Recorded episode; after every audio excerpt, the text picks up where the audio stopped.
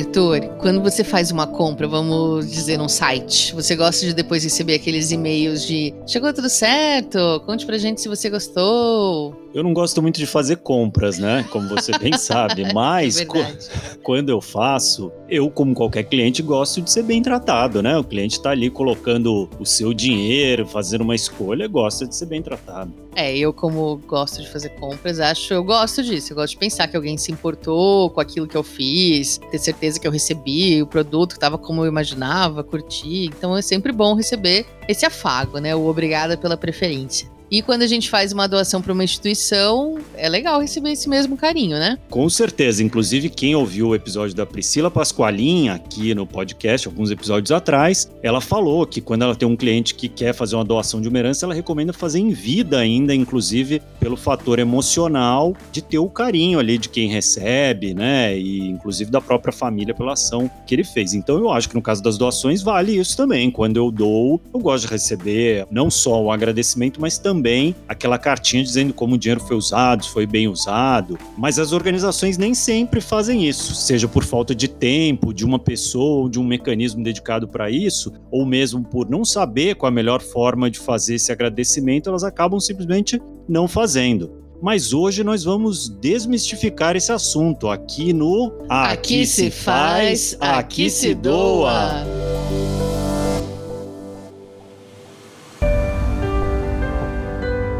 Está começando mais um Aqui se faz, aqui se doa, podcast semanal sobre cultura de doação, produzido pelo Instituto MOL e pelo Movimento Bem Maior. Eu sou a Roberta Faria e já vou começar agradecendo a presença do meu companheiro de volta, Arthur Loubach. Muito obrigado. Que bom a gente estar tá de volta aqui, embora tenha ficado pequeno pra gente, né? Porque o pessoal foi muito bem, a Vanessa, a Rafa. É, outras duplas aí é, arrasaram. Vocês ouvirão mais elas por aqui. Também agradeço você por rachar esse microfone comigo, o nosso ouvinte que tem nos acompanhado e também ao João Paulo Vergueiro, nosso entrevistado de hoje. João Paulo, JP, como todo mundo chama ele, é o diretor executivo da BCR, Associação Brasileira de Captação de Recursos, que a gente já falou bastante em outros episódios, sempre que a gente fala do monitor das doações da Covid-19, é obra dele. Ele vai conversar conosco sobre a melhor forma de agradecer uma doação e também vai compartilhar alguns resultados do dia de doar do ano passado que ele lidera a organização aí, né, aqui no Brasil. Só que antes, vamos entender o que a gente está querendo dizer com esse agradecimento, essa gratidão.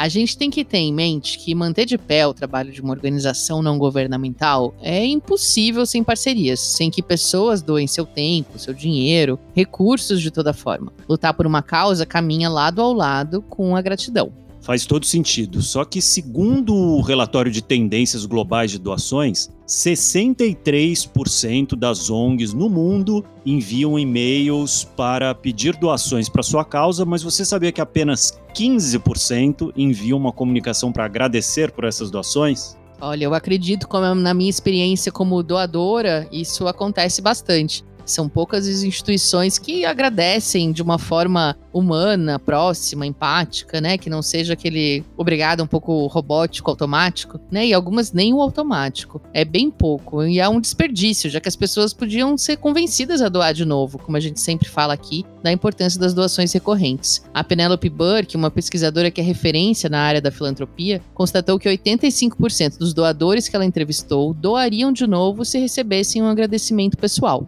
E não custa tanto assim, né? Escrever um e-mail, uma cartinha, uma mensagem via rede social, que seja, uma maneira simpática, efetiva da ONG mostrar que se preocupa não só com a sua missão, mas também com quem torna seu trabalho possível. O grupo Luta pela Vida, que é uma organização que auxilia na manutenção e ampliação do Hospital do Câncer de Uberlândia, em Minas Gerais, já chegou a essa conclusão lá em 2017. Eles fizeram uma campanha bem bacana, toda personalizada, com direito a jingle com o nome dos doadores, que eles chamam de Amigos da Cura. Nós vamos deixar indicado aqui na descrição do episódio o link do vídeo, mas a gente pode ouvir um trechinho, né?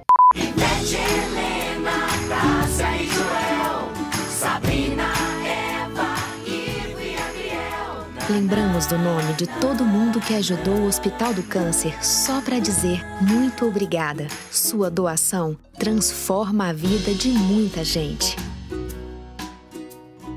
O Alexandre Oliveira, analista de marketing desse grupo, contou pra gente que essa campanha foi um marco para eles e que virou tradição fazer esse agradecimento. Conta mais, Alexandre. A campanha né, de agradecimento do ano de 2017 foi pensada na personalização de cada material, contando o nome de cada doador e mostrando né, que o grupo luta pela vida lembra de cada doador e de cada gesto de solidariedade transmitido por eles. E essa campanha foi muito bacana, gente. Foi extremamente efetiva, porque ela influenciou as demais ações de agradecimento da instituição. E foi um dos pontos de encontro que a gente teve para falar: nossa, precisamos reforçar o relacionamento com esse doador, o relacionamento com esse amigo da cura. E o agradecimento é realmente tão importante para reforçar esses laços com os doadores que se tornou uma parte estratégica do trabalho de uma startup brasileira que desenvolve tecnologia exclusivamente para o terceiro setor, a TrekMob. Essa empresa cria soluções para profissionalizar o que eles chamam de jornada do doador e da doação. Mas além de disponibilizar software, sistemas de inteligência e plataformas de arrecadação, o principal foco da empresa é o CRM, sigla que em português significa Gestão de Relacionamento com o Cliente. Pode parecer difícil de entender, mas é simples. O CRM é uma plataforma que faz a gestão do relacionamento com os doadores. Isso significa se aproximar do doador desde o momento da sua captação até o pagamento da doação, o que permite você ter um perfil completo da sua base de doadores, por exemplo, com informações como idade, gênero, e poder criar ações bem específicas para atingir cada público. O Jonas Araújo, fundador da TrekMob, explicou para a gente por que a gratidão tem seu espaço garantido nesse processo. Vamos separar em dois viés. O agradecimento, ele tem um momento muito importante de validação de dados, validação de interesse, que é quando a pessoa que doou recebe aquele e-mail ou aquele SMS confirmando todos os dados, mandando um obrigado, mostrando a história, confirmando a causa que ele está doando. É uma questão de profissionalismo muito importante para gerar esse não só engajamento, porque obviamente isso é uma das questões principais, mas confiança que o trabalho é sério, que a organização é séria, os dados deles estão bem cuidados, enfim, isso é uma coisa muito importante para quem doa. E o Jonas contou pra gente algo muito importante para levar em conta. A taxa de evasão do doador recorrente, isso é, o cara desistir de continuar doando, é muito grande nos três primeiros meses. Então, esse relacionamento com os doadores é crucial para que essa experiência seja positiva desde o início e que as organizações consigam ultrapassar essa barreira e seguir como recorrente mesmo, comemorando meses, anos de doação.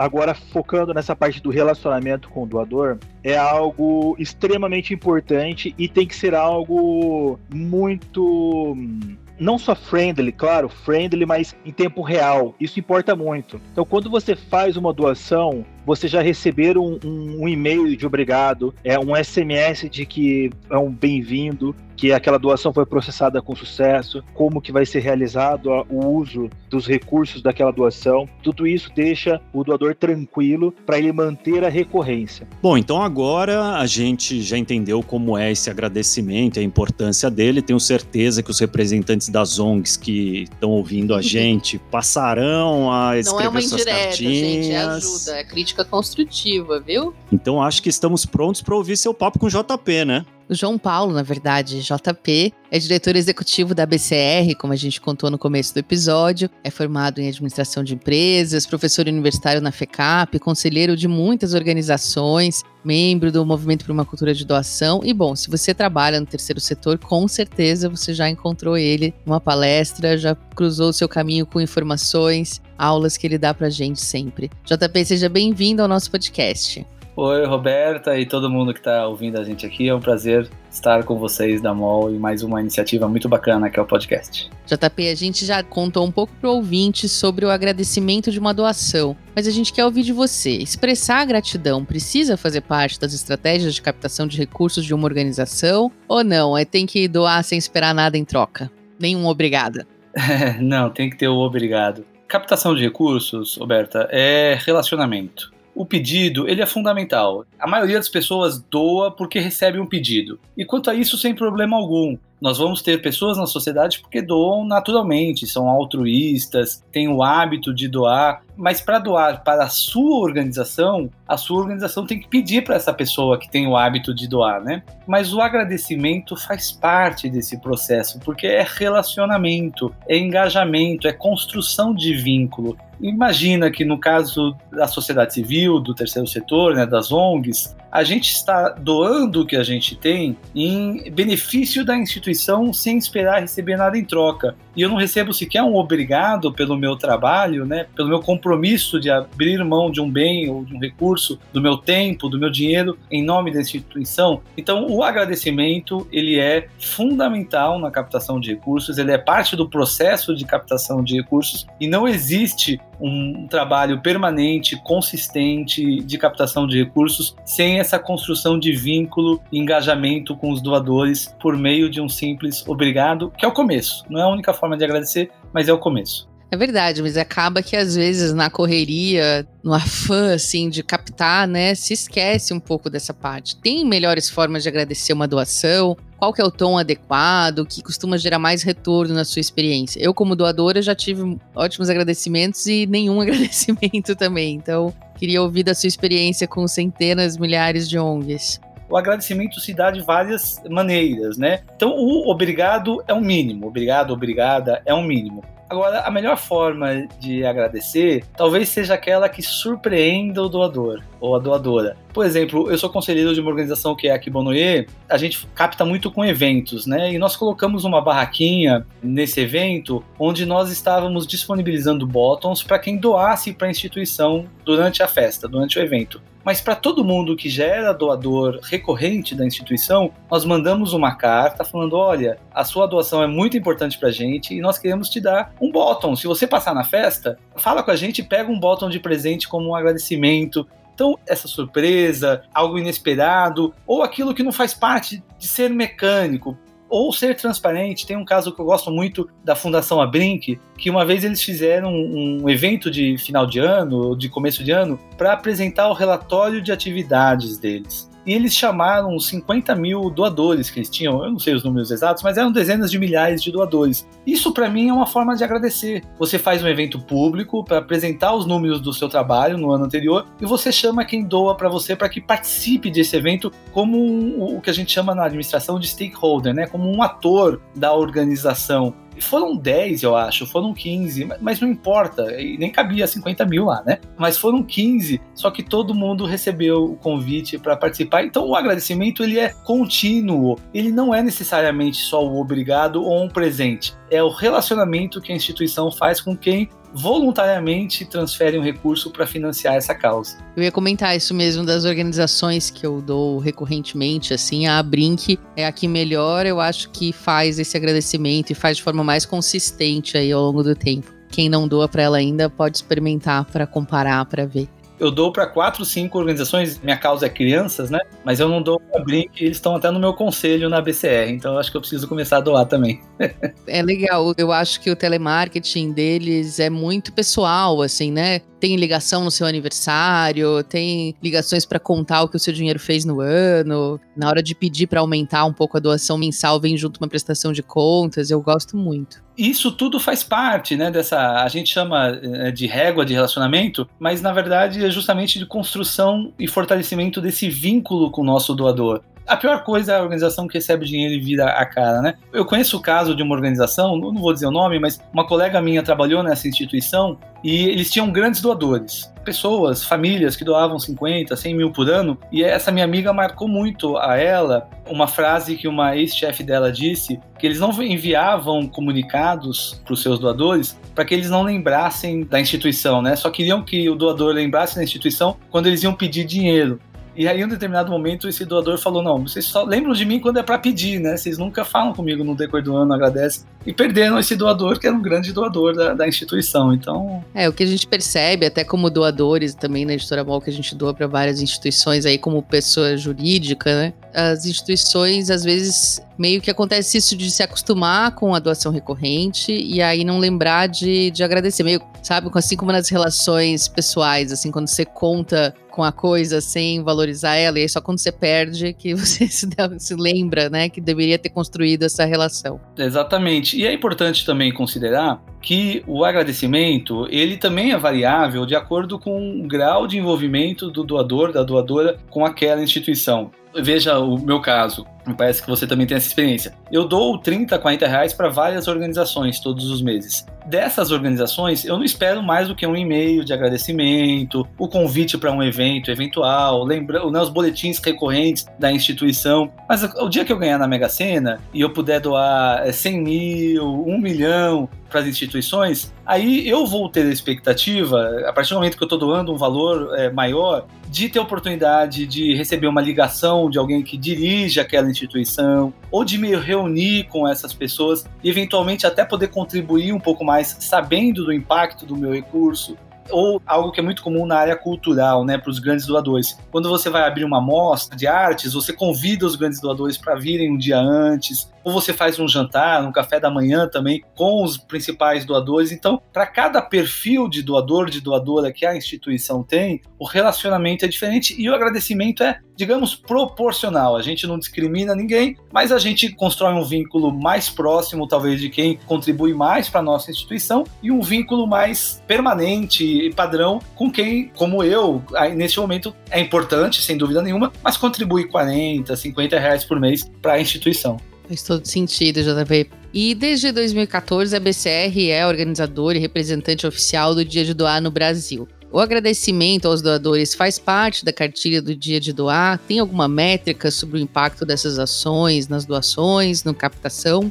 Definitivamente o agradecimento ele é fundamental, por isso que a gente, acho que desde o primeiro dia de doar, logo no dia seguinte ao dia de doar, a gente agradece a todo mundo que participou e lembra as organizações participantes para que elas agradeçam aos seus doadores também. O dia de doar, em inglês, inclusive, chama Giving Tuesday, que é terça-feira da doação eles inventaram, não chegou a pegar muito, mas eles falam que na quarta-feira é Thank You Wednesday, quer dizer, a quarta-feira de agradecer. Para não esquecer que na terça a gente promove e recebe as doações, na quarta a gente agradece a gente tem que agradecer logo, né? Bem em seguida. Às vezes a gente esquece. Eu não tenho é, vergonha alguma de dizer. Na verdade, eu tenho vergonha. Eu não, eu não tenho problema em dizer que eu já esqueci de agradecer doadores da própria BCR, que a gente recebeu no dia de doar, né? Já teve ano que a gente recebeu pessoas que doaram mil reais via eh, ferramenta online e eu, nossa, eu tô com muito trabalho, não, esqueci, não posso esquecer de agradecer, não posso esquecer de agradecer. Eu também já fiz isso, já fiz, sim, todos nós temos esse pecado na conta. Pois é, e claro que não pode acontecer, então a gente com o dia de doar sempre tenta lembrar para as organizações que estão na linha de frente, para as pessoas que estão pedindo doações, para que agradeçam, né? Mas olha uma coisa interessante, eu ano passado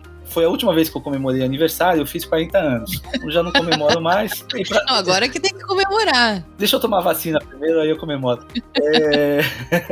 aí eu fiz uma campanha de captação de recursos, né? E a gente arrecadou 15 mil reais. Eu agradeci por Instagram, não sei se eu cheguei a mandar o WhatsApp para todo mundo, mas nos, nas minhas redes sociais eu dei transparência ao valor, eu agradeci a todo mundo nas redes, né? Inclusive foi oportunidade para que mais pessoas lembrassem, puxa, não doei, aí foram lá e doaram para a campanha. Mas aí eu fiz por uma plataforma, peguei o e-mail de todo mundo e queria mandar um agradecimento por e-mail, né? E eu não mandei porque vários deles queriam ficar anônimos na doação. Só que o sistema me mostra quem é a pessoa, né? Ela queria ficar anônima publicamente, ela não queria que as outras a vissem. E eu fiquei com dúvida se eu devia agradecer para uma pessoa que queria permanecer anônima. Inclusive porque teve um caso que uma pessoa que queria permanecer anônima tinha doado um mês antes. Eu já tinha agradecido para ela via WhatsApp. Ela falou: Puxa, JP, mas eu pus para ficar anônimo, né? E você viu a minha informação. Aí eu confesso que eu fiquei dividido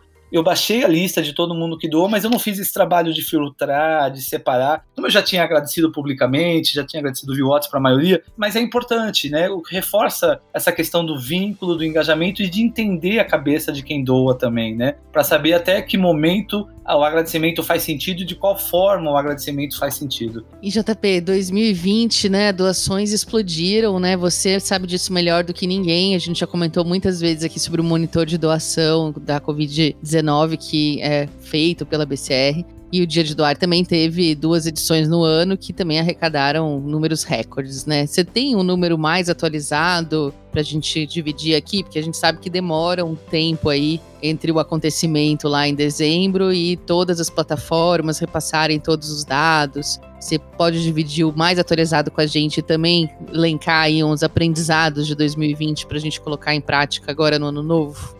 Sim, com certeza. De fato, você está corretíssima que as doações do ano passado surpreenderam no ano inteiro em volume, em número de doadores e, claro, muito disso em relação e reação à pandemia que a gente teve. O Dia de Doar não ficou de fora disso. Então, se em 2019 nós tínhamos estimado um nível de doação no Dia de Doar de 1 milhão e 100 mil reais online, o ano passado nós conseguimos chegar ao número de 2 milhões de reais em doações processadas online. Então é um crescimento de 80% em relação ao ano anterior, né, no volume de doações movimentadas online. No que diz respeito ao alcance em redes sociais, nós temos um parceiro que é a Stiling. Nós tínhamos medido em 2019 26 milhões e teve um crescimento menor, mas teve um crescimento para 28 milhões de alcance do Dia de Doar em 2020. E o ano passado foi um ano muito legal porque a gente é, fez algumas parcerias, trouxe mais plataformas para atuarem com a BCR. Nós tivemos um trabalho com influenciadores, nós tivemos um trabalho em redes sociais, com alcance de redes sociais, seja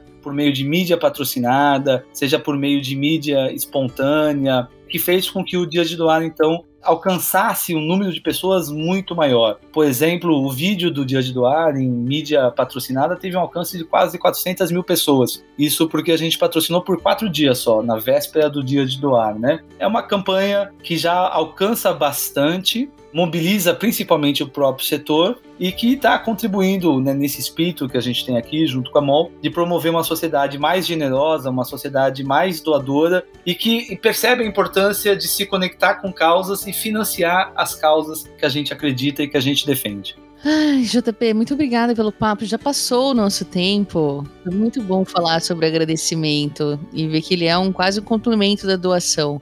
É isso, um prazer, gente. De novo agradeço o convite para todo mundo que está nos ouvindo também. Um grande abraço. O JP volta daqui a pouquinho para nossa rodada relâmpago. Obrigada pela aula de hoje, querido.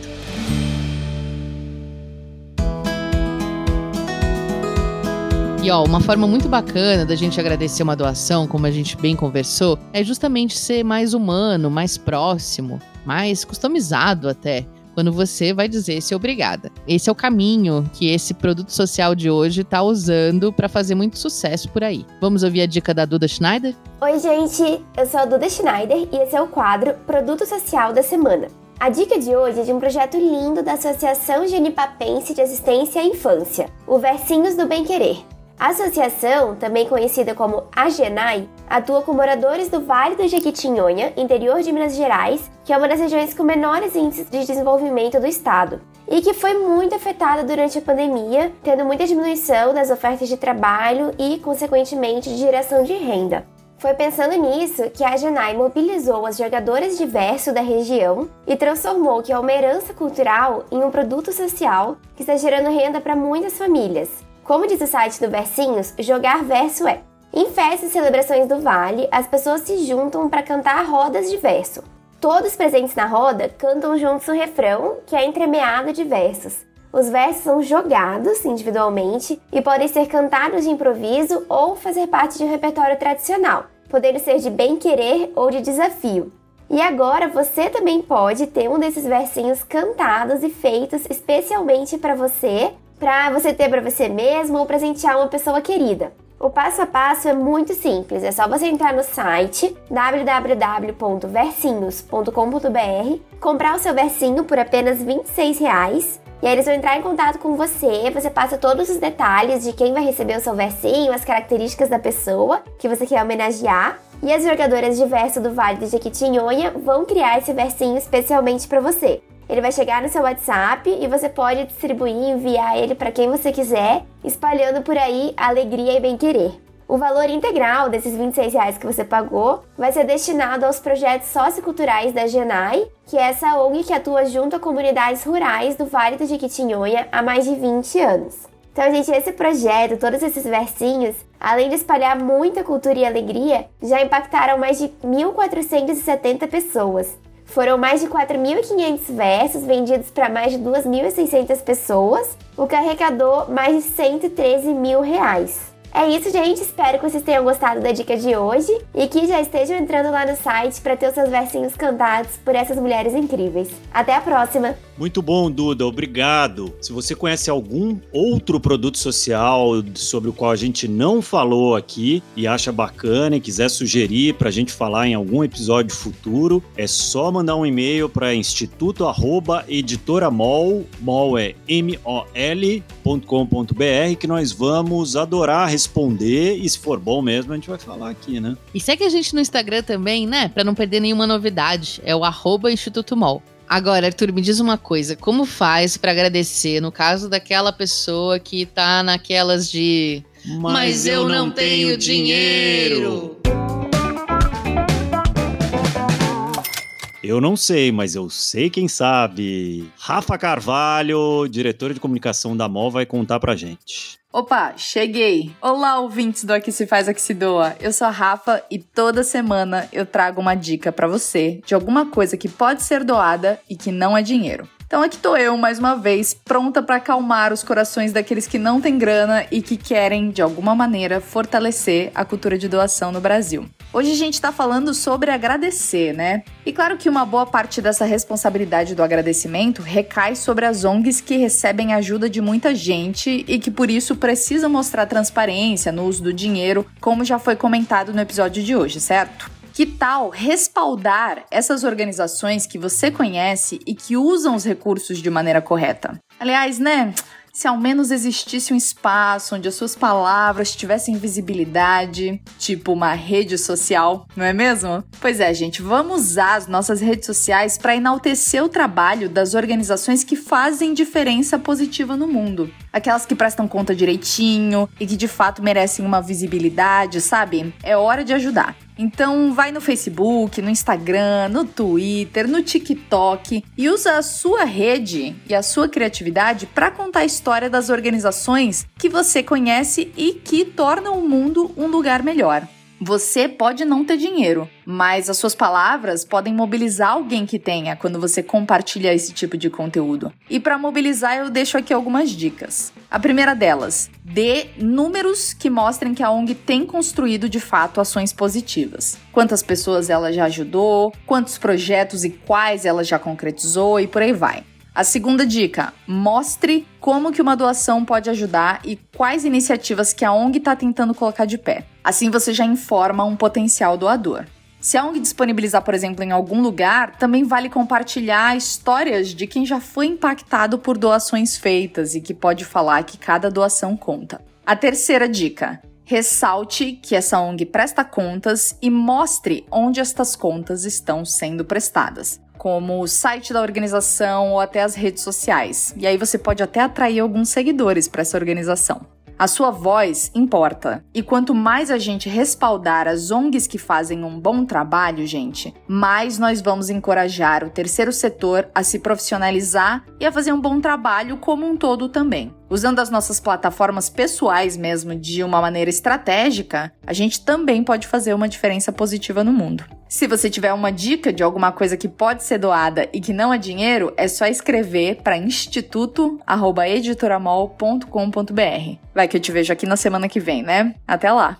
Perfeito, Rafa. Às vezes o uso inteligente das nossas redes dá mais frutos que uma doação em dinheiro, né? Agora, vocês estão curiosos para saber mais sobre as doações do JP? Eu tô. Então vamos encerrar com a nossa rodada relâmpago. JP, eu vou fazer algumas perguntas para você e você responde a primeira coisa que tiver na cabeça, bem curtinho, tá? Tá bom, confirmado. Qual foi a sua doação mais recente? Ai, essa é tão difícil porque eu doei tanto no final do ano. A doação mais recente foi a que eu fiz para aldeias infantis, que vem todos os meses no meu cartão de crédito. Então eu olhei anteontem e tinha vindo. Boa. O que, que você queria ter sabido sobre doação mais cedo na sua vida? Que a gente pode é, doar um pouquinho e fazer uma grande diferença. Não precisa ter muito para doar. Quem te inspira a doar mais? Minhas filhas, porque eu quero ter um mundo melhor para elas. Qual é a sua causa do coração hoje? Minha causa do coração é criança, porque como indivíduo eu me revolto de ver que outras crianças não têm a mesma qualidade de vida que eu ofereço para as minhas filhas. E a minha causa profissional é a doação, é promover a generosidade. E por último, uma sociedade que sabe o que é cultura de doação é uma sociedade mais generosa, generosa, generosa. Muito bom. Obrigada, querido. Foi ótimo encontrar você aqui. Eu que agradeço novamente o convite, gente. Um abração e até a próxima. Por hoje é isso, pessoal. Esse podcast é uma co-realização do Instituto MOL e do Movimento Bem Maior. A produção é da Elaine Martins e pelo Instituto MOL colaboraram Débora Rodrigues, Maria Eduarda Schneider, Rafaela Carvalho e Vanessa Henriques. A edição de som é do Bicho de Goiaba Podcasts. E é isso. Até, Até mais. mais. Até a próxima.